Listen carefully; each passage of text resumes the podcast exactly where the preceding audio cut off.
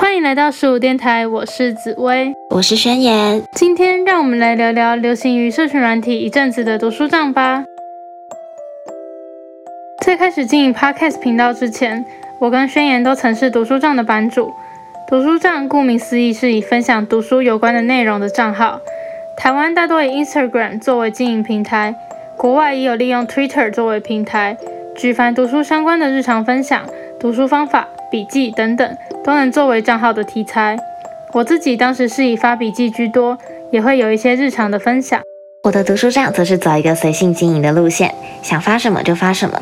像我发过手账、笔记、日常语录等，所以说是读书账，不如说是一个让我能够整理自己喜欢的东西的地方。不过也有许多人对读书账提出质疑：高中生沉迷于上传精美的笔记，是否显得过于做作？当然，还有对于青少年使用社群软体的心理健康提出隐忧。若是因为经营读书账导致过于在意追踪数、赞数以及留言内容，会不会反而造成其他焦虑，导致成绩下滑？我觉得这些等等质疑都有它的道理，也有它的风险在，所以经营者如何看待他的账号就显得相当关键。的确，经营读书账可能会有些潜在的风险。我自己觉得会遇到的问题是，经营读书账之后，我就很容易看到别人的读书账，会产生一种好像再怎么努力都会有人比我更努力的感觉，久而久之会有点影响自己的自我肯定跟读书的心情。所以懂得分辨网络世界的虚实真的很重要。延续上述提到的质疑，我们想跟大家分享我们自己经营读书账的一些想法跟经验。一开始经营的时候，我是抱持着一个试试看的心情开始的，而且我本来就有写笔记的习惯，所以只是多一个拍照上传的动作，对当时的我来说，感觉就是一种记录，应该也不会花太多时间，所以就开始了我读书账版主的身份。虽然只是一个小小的账号，却让我认识到一些朋友，是一个蛮神奇的体验。我的话一开始想要经营其实很简单，就只是想要有一个版面漂亮的 IG 账号而已。刚好紫薇在经营，让我觉得好像很有趣，就开始了。不过因为很快我就几乎没有再使用了，也比较没有跟其他人有交流到。那你当时经营的时候有发生什么有趣的事情吗？我在经营自己的读书账之前就有在关注这个圈子，等到我也成为读书账版主时，我就去私讯一个我很喜欢的账号，就是告诉他我很喜欢他，希望可以跟他互宣等等之类的。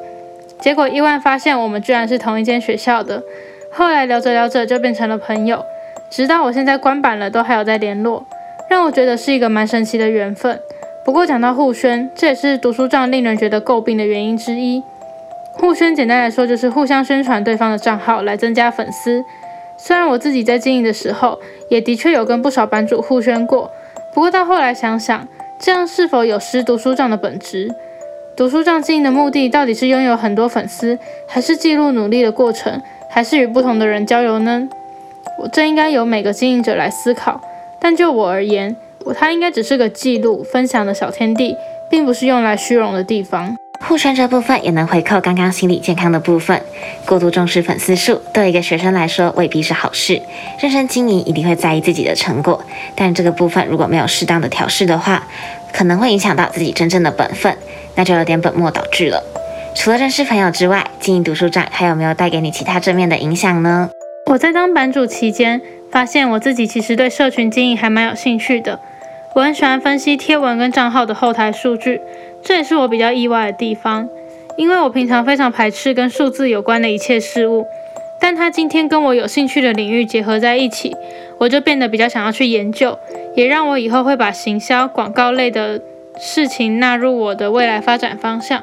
再来就是很感谢那些喜欢我的账号的网友们，有些人每次开框框的时候都会来留言，也会私信我说我很喜欢我的贴文之类的，就会让我觉得很温暖。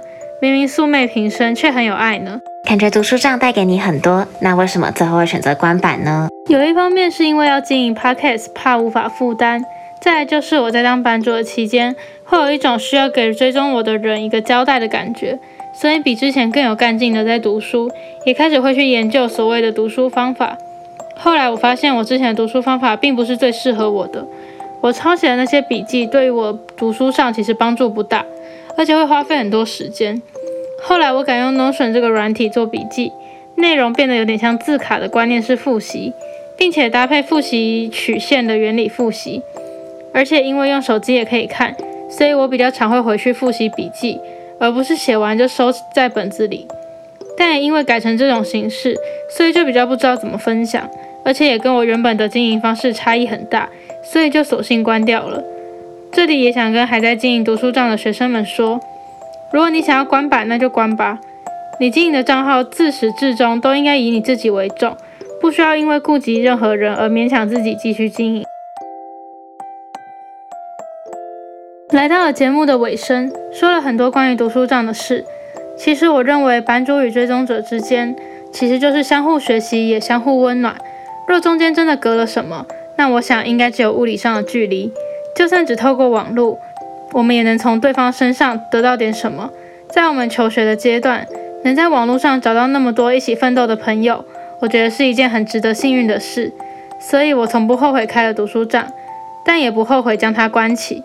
即便在网络上看不到过往奋斗的痕迹，但我与我的追踪者们，我们依旧朝着目标各自努力，期待我们来日在高处相见。这集的节目内容就到这里结束了，感谢收听十五电台，我是紫薇，我是宣言，愿在此驻足的你都能获得能量，再次出发。